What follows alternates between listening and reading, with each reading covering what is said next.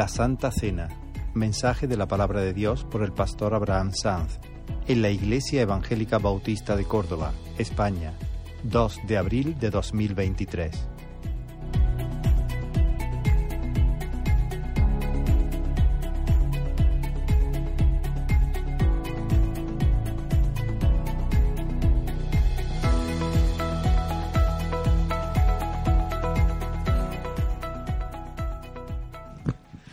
Señor. Él está en este lugar. Es un privilegio, una bendición enorme poder adorar al Señor juntos.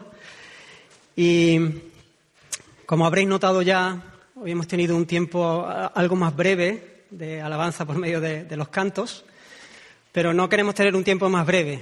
Queremos eh, repartir el tiempo. Queremos tener luego un tiempo después del mensaje para, para seguir alabando al Señor. Y hoy vamos a, a celebrar la mesa del Señor. Y consideramos, el equipo pastoral, que era necesario traer una enseñanza a toda la Iglesia en cuanto a esta ordenanza. Eh, hace mucho tiempo que no abordamos este tema con toda la Iglesia Obviamente es algo que enseñamos de manera periódica en cada curso de, fundamentos a todos los que están preparándose para bautizarse y para entrar en la membresía de la Iglesia, pero eh, veíamos la necesidad de poder eh, traer esa enseñanza a toda la Iglesia. Un domingo, además, desde hace un tiempo entendimos e incorporamos a nuestra práctica la necesidad de pertenecer a la membresía de la Iglesia para participar de los símbolos, lo cual ha podido traer algo de confusión y, espero, con la ayuda del Señor, que en esta mañana podamos traer claridad al respecto que podamos ver la gracia, la belleza de esta ordenanza, de manera que nuestro corazón se regocije. Eh, sí, como, nos decía Manuel al principio, ¿no? Eh, el alma cante, el alma se, goce al ver la belleza que hay en esta cena, en esta comunión que, podemos tener con, el Señor y como, y como iglesia. Eh, Así que me gustaría abrir la, palabra del Señor en la primera carta del apóstol Pablo a los Corintios, en el capítulo 11. Y vamos a leer los versículos del 23 al 26. Hoy no va a ser un mensaje típico, va a ser más parecido a un estudio o a un estudio, un estudio bíblico conversación. De hecho, eh, les dije a Israel y a Julián que sientan la libertad en cualquier momento de, poder participar, añadiendo alguna cosa eh, que nos pueda dar más luz, porque lo que queremos es traer eso, una palabra pastoral, tener esa conversación como familia y, que el Señor eh, nos, visite en este tiempo y, podamos tener eso. Eh, un tiempo de, comunión, de, celebración profunda. Dice la palabra del Señor, porque yo recibí del Señor lo que también os he enseñado. Que el Señor Jesús, la noche que fue entregado, tomó pan y habiendo dado gracias, lo partió y dijo, tomad, comed, esto es mi cuerpo que por vosotros es partido. Haced esto en memoria de mí. Asimismo tomó también la copa después de haber cenado, diciendo, esta copa es el nuevo pacto en mi sangre. Haced esto todas las veces que la bebiereis en memoria de mí. Así pues, todas las veces que comiereis este pan y bebiereis esta copa, la muerte del Señor anunciáis hasta que Él venga. Vamos a orar un momento. Señor, te necesitamos, Dios mío. Queremos, Señor, seguir adorándote. Queremos venir delante de, tu palabra, Señor, con el corazón rendido y, admirado, agradecido, Señor, por tanta gracia, porque tú te has revelado, porque tú nos has hablado, Señor, porque tú quieres caminar con nosotros, porque tú nos has llamado a la vida, Señor. Oh Dios mío, queremos darte culto mientras escuchamos tu, tu palabra y te pedimos que tú sigas abriendo nuestros ojos para que podamos verte mejor, para que podamos adorarte mejor, Señor. Te ruego, Dios mío, que tú vengas sobre nosotros, que tú manifiestes tu presencia en este lugar, en medio de tu pueblo y que tú hagas proezas, Señor, que tú hagas maravillas entre nosotros, en el nombre de Jesús. Amén. Amén. Muy bien. En primer lugar, el primer punto que quiero destacar es que la Santa Cena, la Cena del Señor, es una ordenanza instituida por el Señor mismo, por el Señor Jesús. No se trata de una celebración que alguien pensó que podía ser adecuada, que podría estar bien para recordar el sacrificio de Cristo, y entonces la Iglesia la adoptó como una tradición, sino que esto es algo que el Señor instituyó y Él ordenó que se hiciese, que fuese una práctica regular en la vida de la Iglesia. Es un imperativo. Él dijo, haced esto en memoria de mí. Por eso es una ordenanza, es un mandato, es un imperativo. Y a diferencia del bautismo, que es la otra ordenanza, que solo se hace una vez, la Santa Cena es algo que hacemos con frecuencia, de manera periódica, de manera regular. Hemos leído todas las veces que comiereis este pan, no dice la vez que comieseis, sino todas las veces que comiereis este pan y bebiereis esta copa, la muerte del Señor anuncia ahí hasta que Él, hasta que Él venga. Así que esa es la primera, el primer punto que quiero, que quiero tocar. Esto es un mandato del Señor. El Señor manda que celebremos eh, la mesa. En segundo lugar, es un memorial. Él dijo, haced esto en memoria de mí. En la Santa Cena le recordamos, es en memoria de Él. Es más que el recuerdo de un hecho, que por supuesto es así. Pero es más, es en memoria de su persona. Le recordamos a Él Recordamos su amor, su entrega por nosotros, su celo por el honor del Padre, su poder, su triunfo. Y hacemos una celebración en honor a su nombre. Es un recordatorio del Evangelio, del Evangelio de las buenas noticias, el Evangelio de la gloria de Cristo que habla de su gloria, de su nombre, de su hermosura y que habla de sus obra, su obra poderosa, triunfando en la cruz para la salvación de un pueblo, cargando el Padre en él nuestro pecado para que nosotros podamos tener esperanza. Sus obras hablan de quién es Él, de su nombre, manifiesta su gloria. Y cuando partimos el pan, cuando tomamos la copa, estamos recordando, estamos haciendo una celebración. Esto es una conmemoración una celebración en memoria del Señor. Ahora, en este memorial hay unos símbolos que Jesús mismo escogió. Los símbolos que el Señor escogió fueron el pan y el vino. Nosotros no tenemos la libertad para sustituirlos por otros.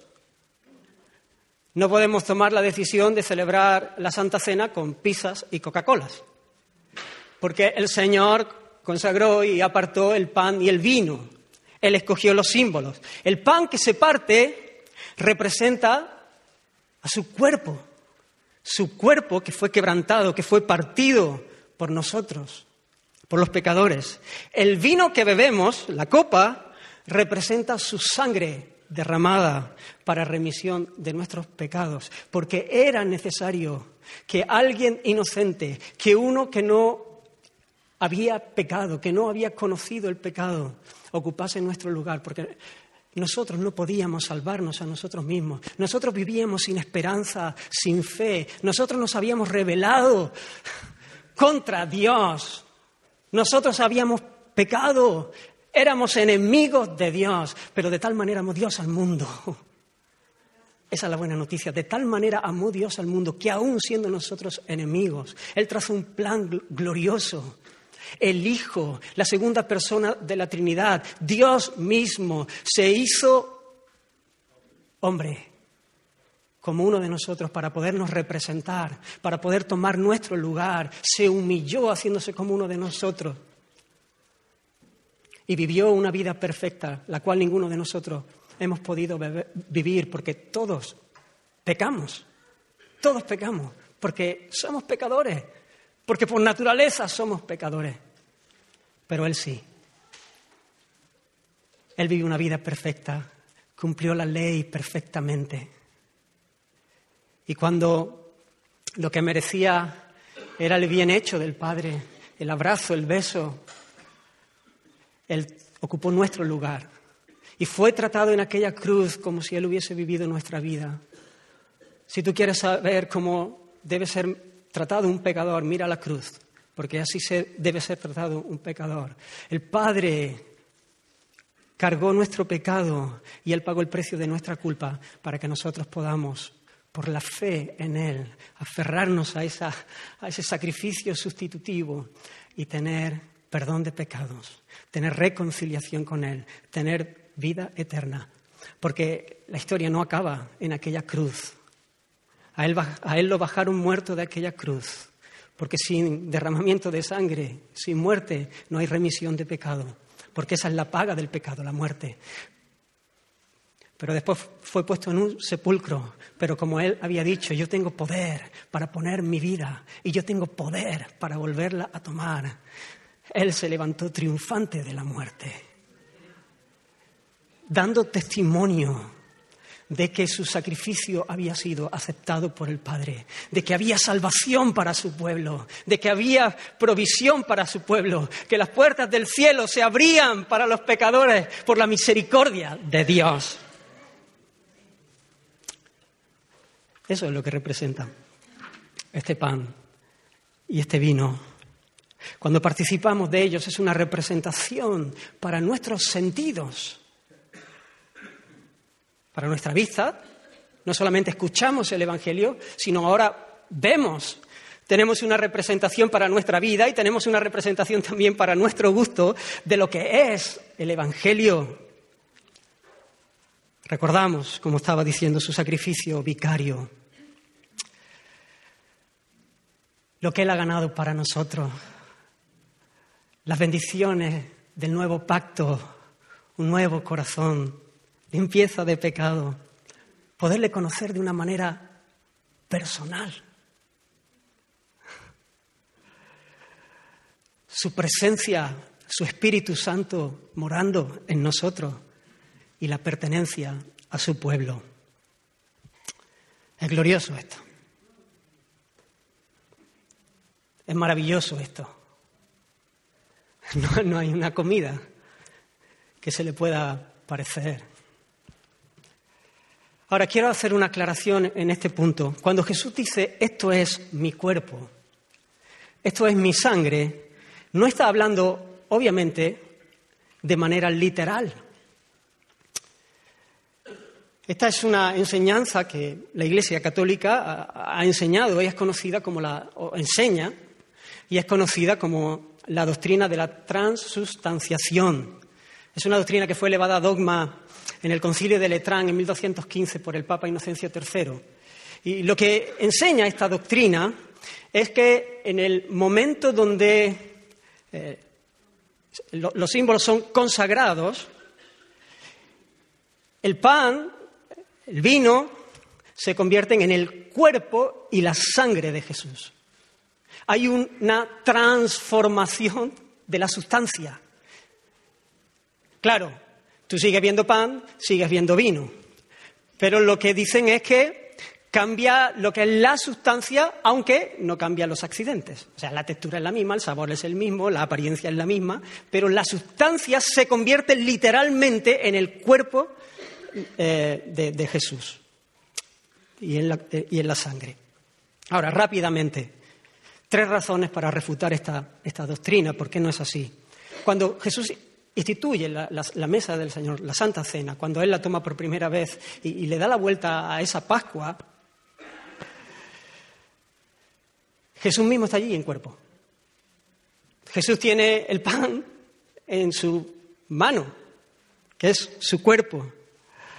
Por lo tanto, era evidente que solamente era un simbolismo, que no era literal. Era algo bastante fácil de entender para los discípulos, que no estaba diciendo literalmente, este es mi cuerpo. Su cuerpo estaba allí. Ellos podían tocarle, ellos estaban viéndolo. Y lo que tomaron fue simplemente pan. En segundo lugar, vemos cómo en la escritura se habla de esta manera en bastantes ocasiones. En bastantes ocasiones. Por ejemplo, hay un relato, ¿recordáis cuando, cuando David tiene un, deseo íntimo? Eh, la ciudad de, Belén está sitiada por los enemigos este, y, él de repente, fuera de, allí, él expresa un deseo de su corazón. Él, dice, ¿quién me diera de beber del agua del pozo? Y dice que había tres valientes allí que escucharon el deseo del rey, escucharon el deseo de David y entonces lo que hicieron es que se adentraron en el campamento enemigo y llegaron hasta el pozo y le llevaron el agua para satisfacer el deseo que él tenía, ¿no? Cuando, cuando David eh, vio llegar aquello y que le llevaban aquel agua, él dijo, no se atrevió a beberla. Él dijo, ¿he de beber yo la sangre de los varones que fueron en peligro de su vida? A ver, ¿se convirtió el agua esa en sangre? Él dijo, ¿he de beber yo la sangre de los varones que fueron en peligro de su vida? No, obviamente no era agua. Simplemente que ese agua representaba la sangre de aquellos tres que se habían jugado su vida para concederle ese deseo a David. Y entonces él, viendo ese valor, el valor que tenía ese agua por, por el riesgo que habían puesto estos hombres de su vida, él no se atrevió a beberla y la derramó en la tierra para el Señor. Pero el Señor mismo habla de esta manera en varias ocasiones. En el capítulo 6 de Juan, él dice, el que come mi carne, el que come mi carne y bebe mi sangre, tiene vida eterna. Y en esa misma conversación, en ese mismo capítulo, él explica, él deja claro a qué se está refiriendo. Él dice, yo soy el pan de vida. El que a mí viene, come mi carne, pan de vida, come mi carne, nunca tendrá hambre. Y el que en mí cree, bebe mi sangre, está diciendo lo mismo. El que a mí viene, el que eh, en mí cree, no tendrá sed jamás. De eso se trata, comer y beber el cuerpo y la sangre de Cristo, creer, confiar. De hecho, dice, un poquito más adelante de esto, de cierto, de cierto, digo, la misma conversación, el que cree en mí tiene vida eterna. El que come mi carne y bebe mi sangre tiene vida eterna. El que cree en mí tiene vida eterna. Ahí lo tienes. No está hablando, por supuesto, literalmente que hay que comerse su carne y, beberse su sangre, sino que está hablando de la fe, la confianza en el Señor. Y en tercer lugar y último, si esto fuese así, que se convirtiese literalmente en el cuerpo y en la sangre física del Señor, estaríamos sacrificando a Jesús cada vez que celebramos la Santa Cena. estaríamos sacrificando cada vez. Y Hebreos nos deja muy claro este asunto. Dice la palabra del Señor, Hebreos 10, somos santificados mediante la ofrenda del cuerpo de Jesucristo, hecha una vez y para siempre. Y ciertamente todo sacerdote está día tras día ministrando y ofreciendo muchas veces los mismos sacrificios. En el antiguo pacto sí, sí, había que estar constantemente, constantemente, presentando sacrificios, presentando sacrificios, porque ninguno de esos sacrificios podía quitar el pecado, podía cubrir de manera definitiva. Todos ellos estaban apuntando a ese gran día en que el Hijo de Dios, el único que podía suplir y satisfacer la justa ira de Dios y pagar por nuestro pecado, llegase. Por eso sigue diciendo, pero Cristo Cristo, habiendo ofrecido una vez para siempre un solo sacrificio por los pecados, se ha sentado a la diestra de Dios. Porque con una sola ofrenda hizo perfectos para siempre a los santificados. Así que es claro que ese pan que tenemos ahí delante, ese vino que podemos ver, son simplemente símbolos, símbolos que están representando el cuerpo, la sangre de Jesús. La Santa Cena, en tercer lugar, es una celebración y una confirmación de nuestra unión con Él y, por lo tanto, de nuestra unión los unos con los otros. En la mesa del Señor hay comunión con Cristo. Hay comunión con Cristo. Esta es la mesa de los creyentes. Y siempre que hablamos de, comer, estamos hablando de tener comunión. La cena nos habla de intimidad, de relación donde Jesús es el anfitrión. Debemos, por lo tanto, ser conscientes de esta realidad al participar y además hacerlo con con expectativas. No de manera rutinaria, ser muy conscientes de esto. Él está presente, no físicamente, claro, no físicamente, pero sí espiritualmente. Por su espíritu, Él está en medio de nosotros. Y Él está cuando, de manera especial, cuando su iglesia se, se reúne para celebrar la mesa de la comunión. Esto nos habla también de que Él es nuestro alimento espiritual por medio de la, de la fe. Alimento espiritual por medio de la fe. Como el Cordero Pascual, ¿recordáis cuando Dios libera al pueblo de Israel de Egipto? La noche que definitiva, donde ya van a salir, Él manda eh, sacrificar el Cordero y preparar ese Cordero para, para comer ese alimento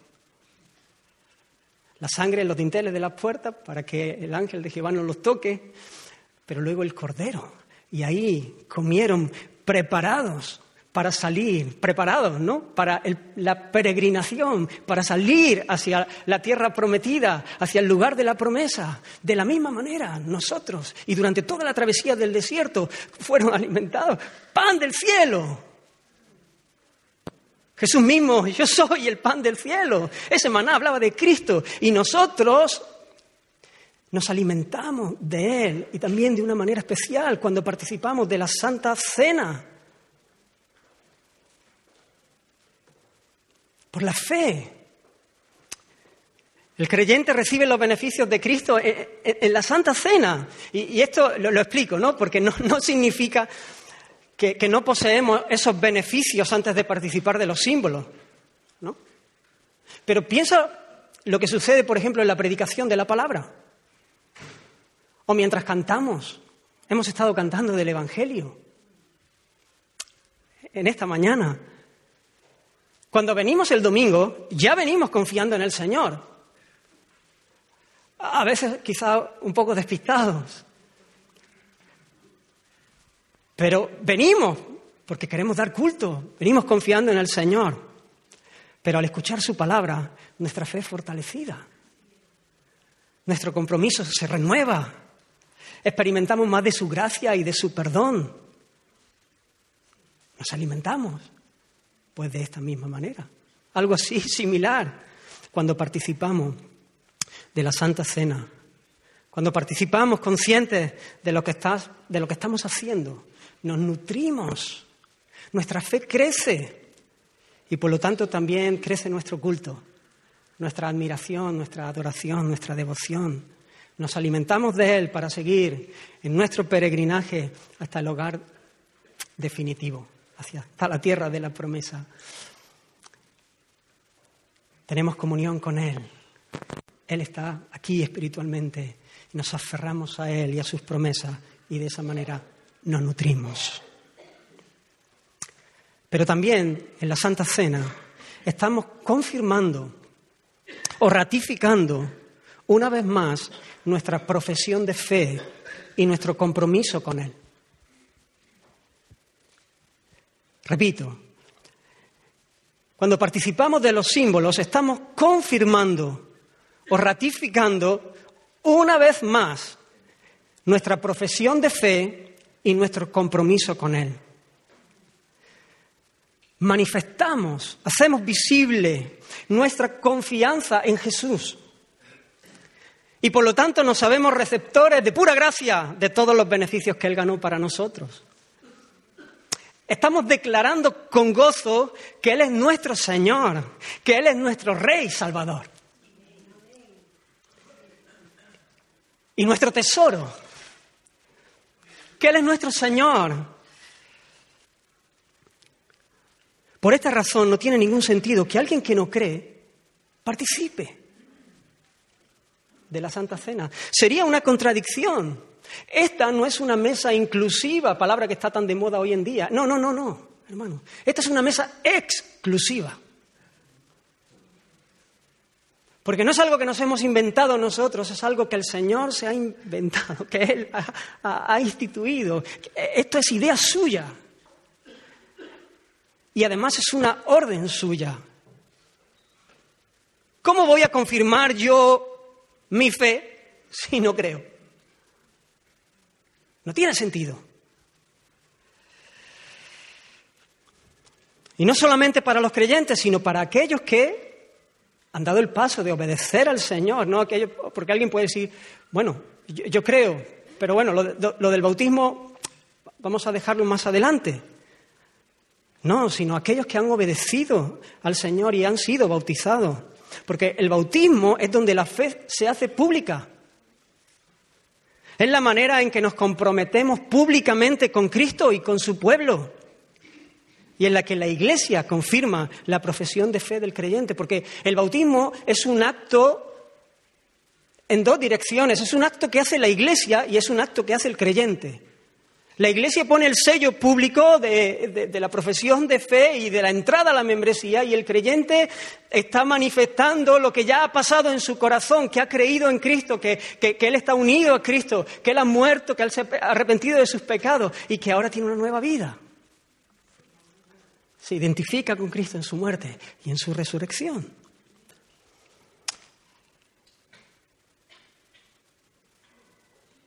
Así que cuando participamos de los símbolos estamos, tenemos que ser conscientes de, todas estas cosas. ¡Qué glorioso! Pero además, no, solamente hay una dimensión vertical en lo que tiene que ver con, nuestra fe, con alimentarnos de, Cristo, sino que también hay una dimensión horizontal. Esto es una, es una comida familiar.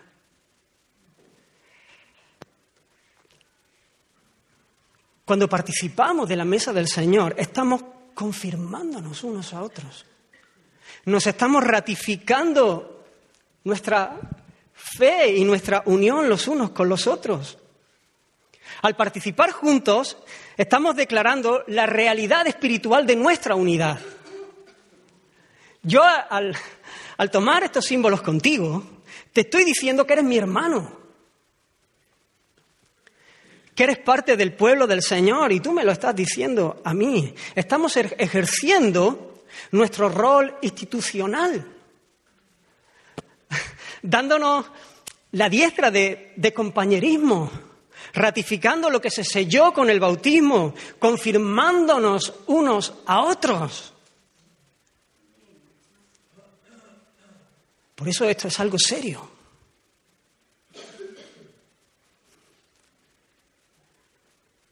Por eso no podemos ser ligeros a la hora de decir, bueno, no pasa nada, que todo, el mundo. No, no, no, porque sería una contradicción. Mira lo que dice el apóstol Pablo.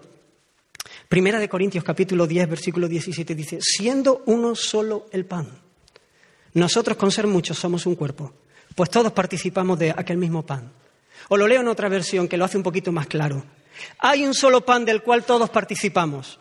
Por eso, aunque somos muchos, formamos un solo cuerpo. Por esto, hermanos, la Santa Cena, y esto es importante, la Santa Cena es un acto de la Iglesia reunida.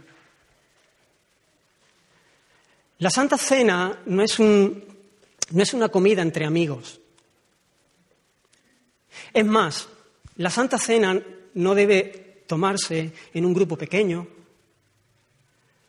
en unos amigos, aunque tengas toda la intención, la buena intención de querer hacer algo eh, para agradar al Señor, para honrar al Señor. No, no. La cena del Señor es un acto que se hace cuando la iglesia está reunida, en la congregación de toda la iglesia. Obviamente no quiere decir que tenga que estar toda la iglesia y si uno ha faltado ese domingo no podamos tomarla. ¿no? En este contexto. Pero no podemos eso, tomarlo en un grupo pequeño, entre algunos. Cuando el apóstol Pablo le escribe a la iglesia en Corinto, él les dice, cuando os reunís como iglesia, cuando os reunís. la Santa Cena es una celebración pública, de la Iglesia, de la comunión con Cristo y, como estamos diciendo, de la comunión los unos con los otros. Porque tenemos comunión con Cristo, que, ya hemos dicho, pero también tenemos comunión unos con otros. No es algo que yo hago y miro al Señor y me acuerdo de su sacrificio solamente, sino también de lo que hemos recibido como regalo de esos beneficios. Y es que somos parte de un pueblo, de una iglesia. Por esto es importante, hermano, que entendamos la naturaleza de la Iglesia. Y más en este tiempo que vivimos en un contexto tan individualista, tan ensimismado. Necesitamos tener una visión clara de lo que es la Iglesia, de lo que el Señor quiere, porque nosotros somos llamados a vivir contra cultura. Nosotros no podemos estar conformándonos a los cánones, a, la manera de pensar del mundo, a las modas. No, no, nosotros tenemos que resistir con, con fuerza, con fiereza. Y celebrar lo que somos y lo que queremos y decirle, Señor, sigue tú abriendo nuestros ojos para que podamos ver la gloria de esta realidad, porque es gloriosa.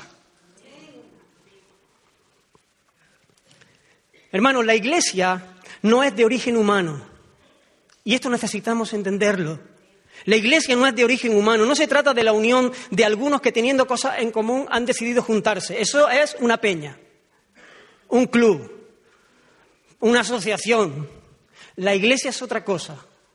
La iglesia es la obra sobrenatural del Dios Trino.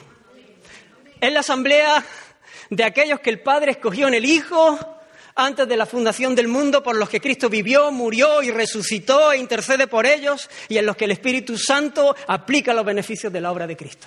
Esa es la iglesia. Si estás en Cristo, estás en la iglesia. No hay otra. La iglesia es la comunidad de todos los verdaderos creyentes, de todos los tiempos. Esa es la iglesia. La unidad espiritual de la Iglesia es una realidad objetiva en virtud de nuestra unión vital con Cristo. Es una unidad orgánica como la de un cuerpo. Al estar unidos a Cristo, estamos irremisiblemente unidos los unos con los otros. Y hermanos, esto solo Dios puede hacerlo. como dice Pablo en esta misma carta a los Corintios, porque por un solo espíritu fuimos bautizados en un cuerpo. Por un solo espíritu fuimos bautizados en un cuerpo, sean judíos o griegos, sean esclavos o libres, y a todos se nos dio beber de un mismo espíritu. Si estás en Cristo, estás en la iglesia. Ahora, hermano, nuestro llamado no es a producir la unidad, como ya hemos dicho, no podemos hacerlo. Eso es algo que solo Dios hace. Todos fuimos bautizados en un cuerpo por el Espíritu. Ahora, nosotros tenemos un llamado y es a velar por la unidad del Espíritu. A guardar, ¿no? Como dice Pablo a los Efesios, solícitos en guardar la unidad del Espíritu. Es como, es como en el matrimonio. Yo no produzco la unión con Nuria cuando nos casamos delante de Dios. Eso es algo que Dios hace. De hecho, Él dice lo que Dios juntó. ¿Quién nos une? Dios, es algo que Dios hace. Yo no puedo producir eso, eso es algo que Dios hace. Lo que Dios juntó que no lo separe el hombre. Porque si nosotros lo hubiésemos producido, si nosotros hubiésemos hecho esa unión, entonces podríamos separarlo. Pero esto es algo que Dios hace. Y por eso nosotros no tenemos derecho a meter nuestra mano ahí. Así que aunque no producimos la unidad, sí tenemos un llamado sobre nuestra vida a cuidarla y a vivir en consonancia a esa realidad. A vivir de acuerdo a esa verdad objetiva cada día, siendo conscientes de lo que somos y guardando, queriendo guardar esa unión, que obviamente requiere un compromiso. La iglesia local es una expresión visible de la iglesia universal e invisible. Claro, el Señor conoce a los suyos. Nosotros no conocemos todas las cosas, nosotros no vemos el corazón de todos, pero la iglesia local es la expresión visible de la iglesia universal e invisible. Y no, no querer ser parte de una membresía, de la membresía de una iglesia local, es una contradicción. Es, es vivir de espaldas a la realidad de lo que somos. Es como querer vivir el matrimonio sin compromiso.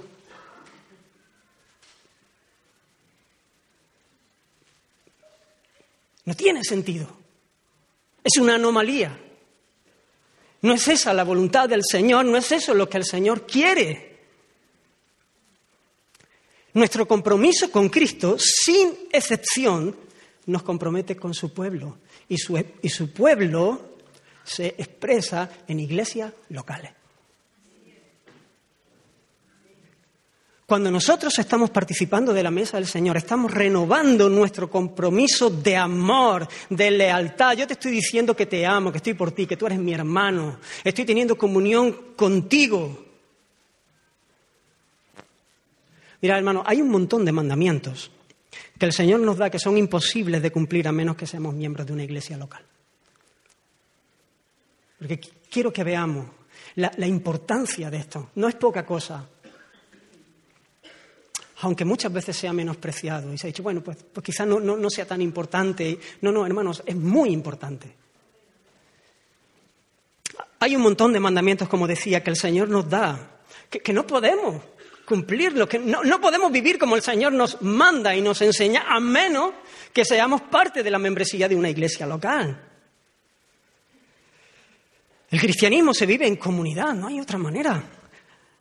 El Señor no nos dice que sean mandamientos que tienen que cumplir aquellos que sean miembros y aquellos que no lo sean pues están exentos de no cumplirlo. No, no, no. Simplemente no se contempla la opción de que un cristiano esté fuera de la membresía de una iglesia. Claro, a menos que sea el único cristiano en un lugar donde vive, que no hay ninguna iglesia, y bueno, ese cristiano estará orando y evangelizando para que pronto la haya. Pero mira, yo, te invito a que cuando llegues a tu casa te metas en tu aplicación de Biblia en el móvil y pongas unos a otros. Unos a otros. Y le des a ver cuántos versículos te salen. A ver cuántos mandamientos te, salen. Amaos, soportaos, estimularos al amor y a la buena obra, etcétera, etcétera, etcétera. Hazlo, hazlo, porque va a ser, va a ser de bendición. Pero déjame poner algunos ejemplos. Ya hemos hablado de uno, pero no me resisto a volverlo a repetir. El bautismo, por ejemplo. El bautismo, como decía, es un acto que hace la Iglesia. Hace una declaración pública de la fe del que se bautiza y, por lo tanto, de su pertenencia a la membresía de la Iglesia. El bautismo, hermanos, es la entrada a la membresía. Uno no se bautiza a sí mismo. Uno necesita a la Iglesia para bautizarse. Necesita la iglesia local, ¿no? No va a la iglesia universal. La iglesia local. Otro ejemplo, disciplina eclesial. Mirad lo que dice la palabra. Por tanto, si tu hermano peca contra ti, ve, repréndele estando tú y él solos. Si te oyere, has ganado a otro hermano. Mas si no te oyere, toma un contigo uno o dos para que en boca de dos o tres testigos coste toda palabra. Si no los oyere a ellos, dilo a la iglesia. Y si no oyera a la iglesia, tele por gentil y publicano. Si no eres miembro de la iglesia, estás fuera de esta bendición. Estás fuera de esta bendición, tanto de un lado como del otro, tanto de la bendición de confrontar, que es una bendición, aunque es muy difícil y doloroso, como de la bendición de ser confrontado, que esto todavía nos cuesta más verlo como una bendición, pero es una bendición grandísima el ser confrontado por un hermano en amor. Porque la intención es llevarme, levantarme, mi bien para la gloria de Dios. Pero es muy claro que cuando el texto está diciendo dilo a la iglesia, no se está refiriendo a la iglesia universal. Se está refiriendo a la iglesia local. ¿Cómo puedo yo caminar en este mandamiento del Señor, en estas enseñanzas, si, si yo no quiero comprometerme con la iglesia? Un último. Obedeced a vuestros pastores y sujetaos a ellos. ¿A qué pastores? ¿Quiénes son? Porque no dice el texto sujetado a los pastores, ¿no? Entonces, cualquier pastor que te encuentres pues tiene una autoridad delegada del, Señor para... y tú tienes que someter eh, y obedecer. No, no, no dice eso. Porque obviamente está hablando en el contexto de una iglesia local. Cuando tú escuchas este texto, si eres miembro de esta congregación, y tú tienes en tu devocional esto y, estudias este texto, obedeced a vuestros pastores, tú estás pensando en Israel, en Julián y en mí. No estás pensando en otros.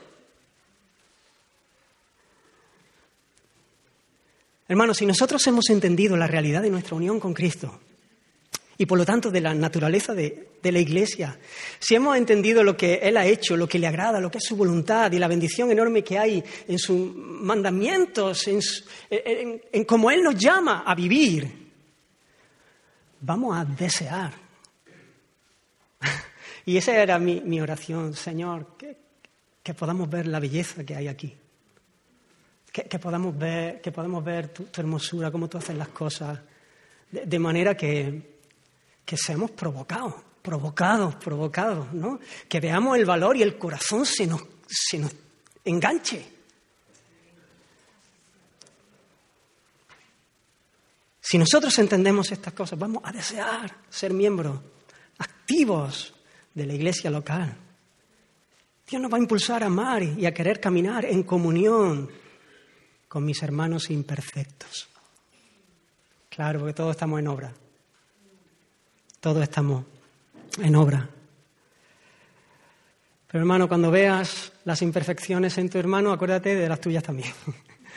Porque eso nos ayudará a, tratar, a tratarnos con, con amor, con paciencia. En Hechos dice ahí la iglesia, naciendo la iglesia. Así que los que recibieron su palabra fueron bautizados. Fíjate. Hechos capítulo 2, versículo 41. Así que los que recibieron su palabra fueron bautizados.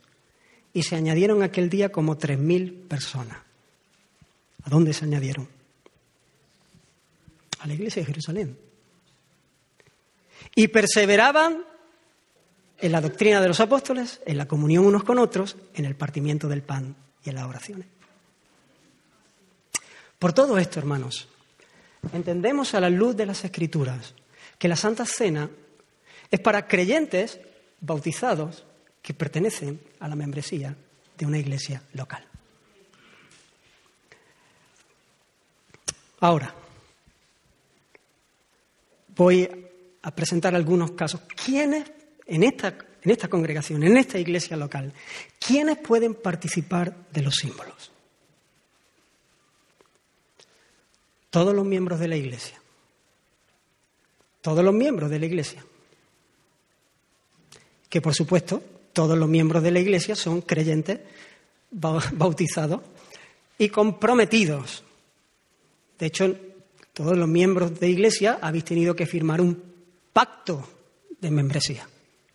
Hay un compromiso unos con otros. Aparte de todos los miembros de la Iglesia, todos aquellos que nos visitan, todas las visitas, que nos acompañen un domingo como este, todos aquellos que, nos, que vengan de visita de sus propias iglesias. Ellos son miembros de su iglesia local, de donde vengan, por supuestísimo. Están invitados a participar con nosotros de la mesa del Señor. Siempre que sean, obviamente, ¿no? iglesia, que sean iglesias. ¿no? Eh, llega uno y dice, no, yo es que soy de la iglesia satanista de mi barrio. ¿no? Iglesia, iglesias que nosotros reconocemos como iglesia. Así que, miembros de iglesia, miembros de otras iglesias que nos estén visitando y todo aquello que por diferentes razones se han trasladado de otra iglesia aquí y están, eh, se han trasladado no, como una visita, sino que vienen a incorporarse a la membresía de nuestra iglesia. Siempre que vengan eh, de una iglesia, como decimos, que nosotros reconocemos como, como iglesia del Señor, y que vengan en orden. Generalmente vienen con su carta de traslado y comienzan a caminar con nosotros y si están deseosos de entrar en la membresía de la iglesia, pues hacen el curso de membresía y hay un proceso. Pero ellos no tienen que esperar hasta que entran en la membresía para participar de los símbolos. Pueden estar participando de los símbolos desde que llegan en esas condiciones. ¿Se entiende? Muy bien. Quizá todavía lo hago más claro. ¿Quiénes no? ¿Quiénes no podrían participar de, los símbolos? Y, quiero decir esto con, eh, como decía antes, mi, deseo es provocar a, que, a que deseéis. No es no, quiero que sintáis, eh, aquellos que veáis identificados aquí, un rechazo, sino al contrario. Es, como una, invitación, es como quisiera gritarlo, de, decir, no perdáis esto, corred, dad el paso que tengáis que dar en el punto que estéis, ¿no? Pero ¿quiénes no? Obviamente, lo hemos dicho antes, los que no han creído. Una persona que no ha confesado a Cristo como su Señor y como su Salvador si, yo no, he profesado fe, ¿cómo voy a confirmarla? Es que no tiene sentido. sería un paripé.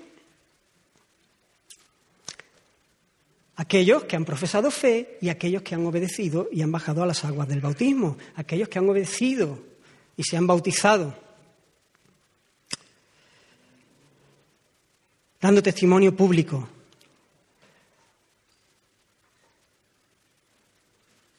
¿Quiénes más no podrían? Los que vienen bautizados de otras iglesias, ¿vale?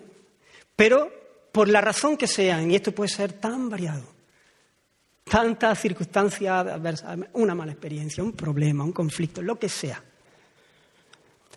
Pero vienen, se bautizaron hace tiempo, pero ellos han estado caminando de manera solitaria, sin pertenecer a ninguna iglesia a ninguna membresía de ninguna iglesia. A lo mejor han estado en una, después han estado en otra, después han estado en otra, o a lo mejor no han estado en ninguna y vienen sin estar en orden en su membresía de la iglesia.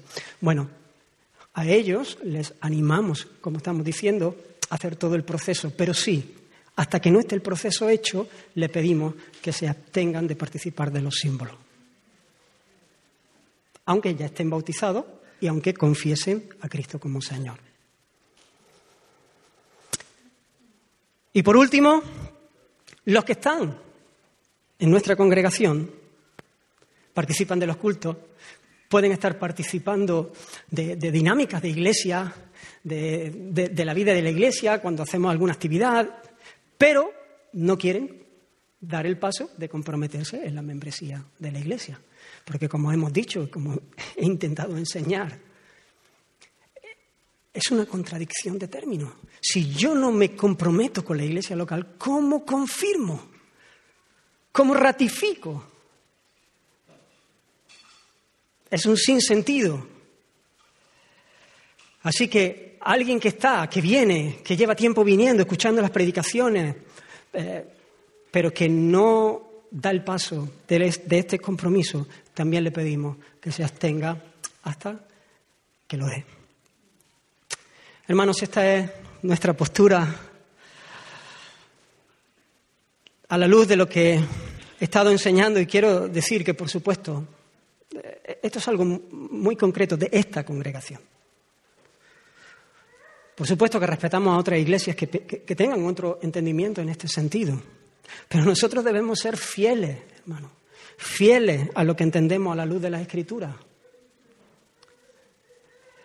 Y también si hay aquí hermanos que no lo ven, que, que lo ven de otra manera, que tienen otro entendimiento, yo os animo a hablar con nosotros nos encantaría hablar con vosotros. preferimos eso a que pueda eh, estar con, un malestar, pueda eh, estar hablándolo a lo mejor con otros y hablamos. Nosotros queremos conocer la voluntad del Señor, nosotros queremos caminar de acuerdo a, las escrituras, ese es nuestro, nuestro deseo. Nosotros queremos vivir para nuestro Rey. Pero de verdad os animo con confianza eh, no, pasa nada, claro. A veces podemos tener un entendimiento distinto, pero que podamos hablar, que podamos abrir las escrituras juntos, como he intentado hacer en, este rato, para ir juntos. Para vivir de acuerdo a lo que somos, para honrar al Señor cuando cuando hacemos cada cosa que hacemos, sabiendo por qué lo hacemos. Queremos ser celosos por amor al Señor y por amor a vosotros. Queremos ser celosos. Y hermano, quiero deciros que esto no es una responsabilidad exclusiva de los pastores, esto es una, esto es una responsabilidad de todos. Todos debemos ser celosos de esto. Debemos ser celosos, de verdad. Debemos clamar al Señor que, que crezca el celo en nuestro corazón por nuestro Rey, por el honor de su nombre. Porque es justo hacer las cosas como Él quiere.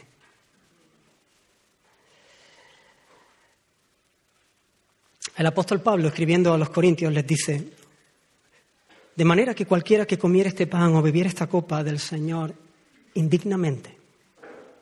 Será culpado del cuerpo y de la sangre del Señor. Por tanto, hey, esto no es cualquier cosa. Esto es serio. Esto tiene que llevarnos a temer al Señor. Por tanto, pruébese cada uno a sí mismo. Y coma así del pan y beba de la copa. Porque el que come y bebe indignamente, fíjate cómo sigue diciendo, sin discernir el cuerpo del Señor, juicio come y bebe para sí, por lo cual hay muchos enfermos y debilitados entre vosotros y muchos han muerto. Esto es algo serio, esto es algo importante.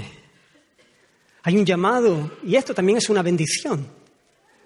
Esto también es un medio de, gracia, es un favor del Señor, porque en este momento hay, un llamado a probarnos a nosotros mismos, a examinarnos a nosotros mismos. Y esto necesitamos hacerlo constantemente, no solamente cuando venimos a la mesa del Señor, pero a veces vamos tan rápido en la vida que no nos paramos. Pero en este momento el Señor nos dice, hey, para, para, para, no sigas corriendo, no sigas corriendo, detente. Piensa, prueba, Mira tu corazón, tu fe, tu amor, tu luz, tu entendimiento, lo que estás haciendo. No podemos participar de cualquier manera, no podemos hacerlo de una manera rutinaria. No podemos estar eh, participando de, los símbolos, celebrando el amor del Señor y la limpieza de pecado, aferrado a nuestro pecado, sin quererlo soltar. Diciendo, tú eres mi Señor, tú eres mi Rey, me comprometo contigo y vengo y lo ratifico, pero, pero no quiero soltar mi basura. Porque eso es tomar la mesa del Señor de manera indigna. No puedo comprometerme, ratificar mi compromiso con mi hermano, pero ni le hablo. Ni quiero comprometerme, ni quiero saber nada de la iglesia. No tiene sentido. Eso sería participar de la, de la mesa del Señor de una manera indigna. Y de esta manera no, no, no, no se nutre uno, no se alimenta, no honra al Señor. Lo que trae es juicio.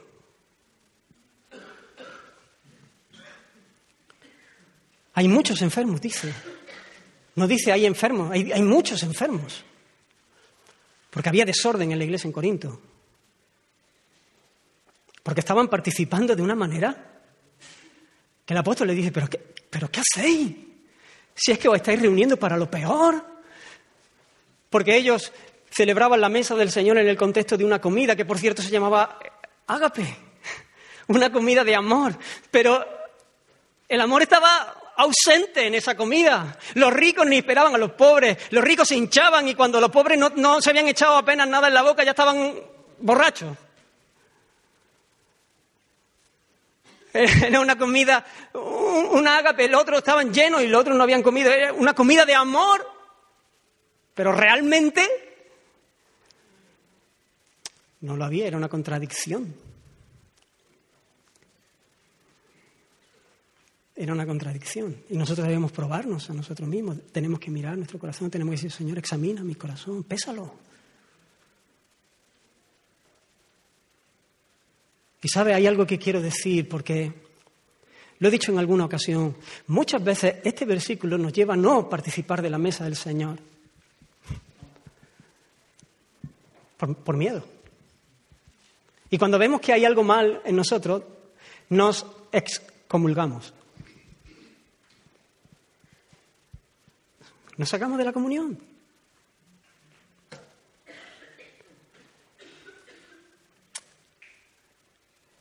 Y hermanos, eso es mejor que tomarlo con indiferencia, con indolencia y sin temor del Señor. Eso es mejor. Es mejor que no lo tome. si, si estás así. Pero hermanos, eso no es lo mejor. Eso es mejor a tomarlo de manera indigna.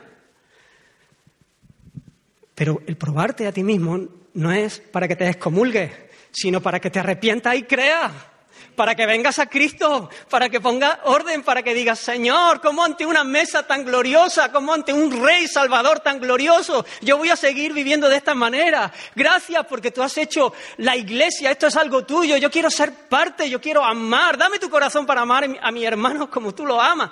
Yo quiero esto. Y entonces vengo en arrepentimiento, en fe, clamo al Señor y participo con todo mi corazón en esto.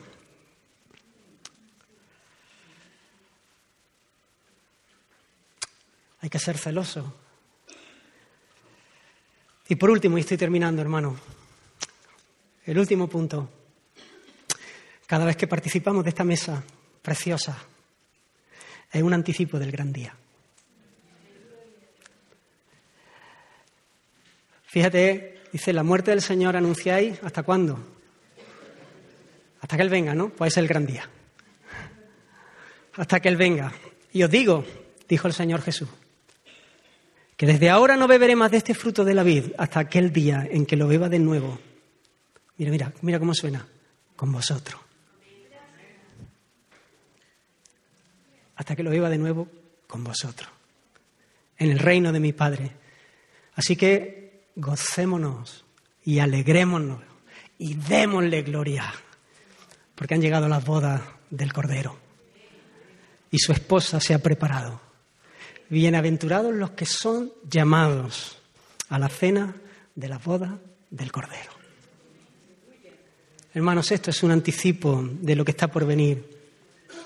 Y miramos aquel día con mucha esperanza, con una esperanza ciertísima, con mucho gozo, deseando que nuestro Rey vuelva y que toda rodilla se doble delante de Él y que toda lengua confiese que Él es el Señor para gloria de Dios Padre y que nosotros le veamos tal cual es, Ahí sí veamos su cuerpo. Le veamos y seamos transformados a su imagen y tengamos comunión. Y participemos de esta comunión, de esta comida, de esta intimidad con Él por los siglos, sin fin.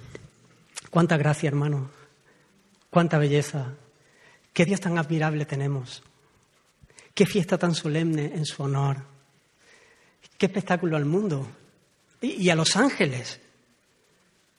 Fíjate que dice, creo que es Pablo a los Efesios, para que la multiforme sabiduría de Dios, mira, para que la multiforme sabiduría de Dios sea ahora dada a conocer por medio de la iglesia.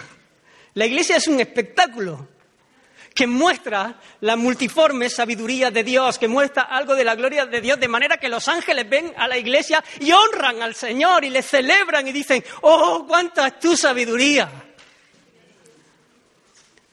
Así que hermano, qué espectáculo lo que Dios ha hecho su iglesia. Es su poema, su creación, gente de distintas culturas, de diferentes vivencias, estatus sociales, pero uno en Cristo, para la gloria de Dios. Hermanos, ¿por qué no, por qué no tomamos un, momento para pensar en todas estas cosas? Eh, y antes de participar de los, de los símbolos,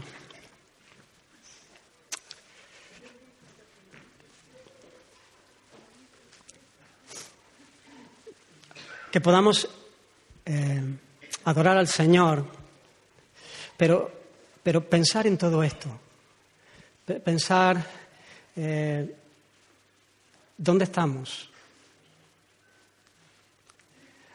si el Señor ha, hablado en, algún aspecto concreto, si ha señalado algo en nuestro corazón que haya que, arrepentirse delante de Él, es, un buen momento para, hacerlo.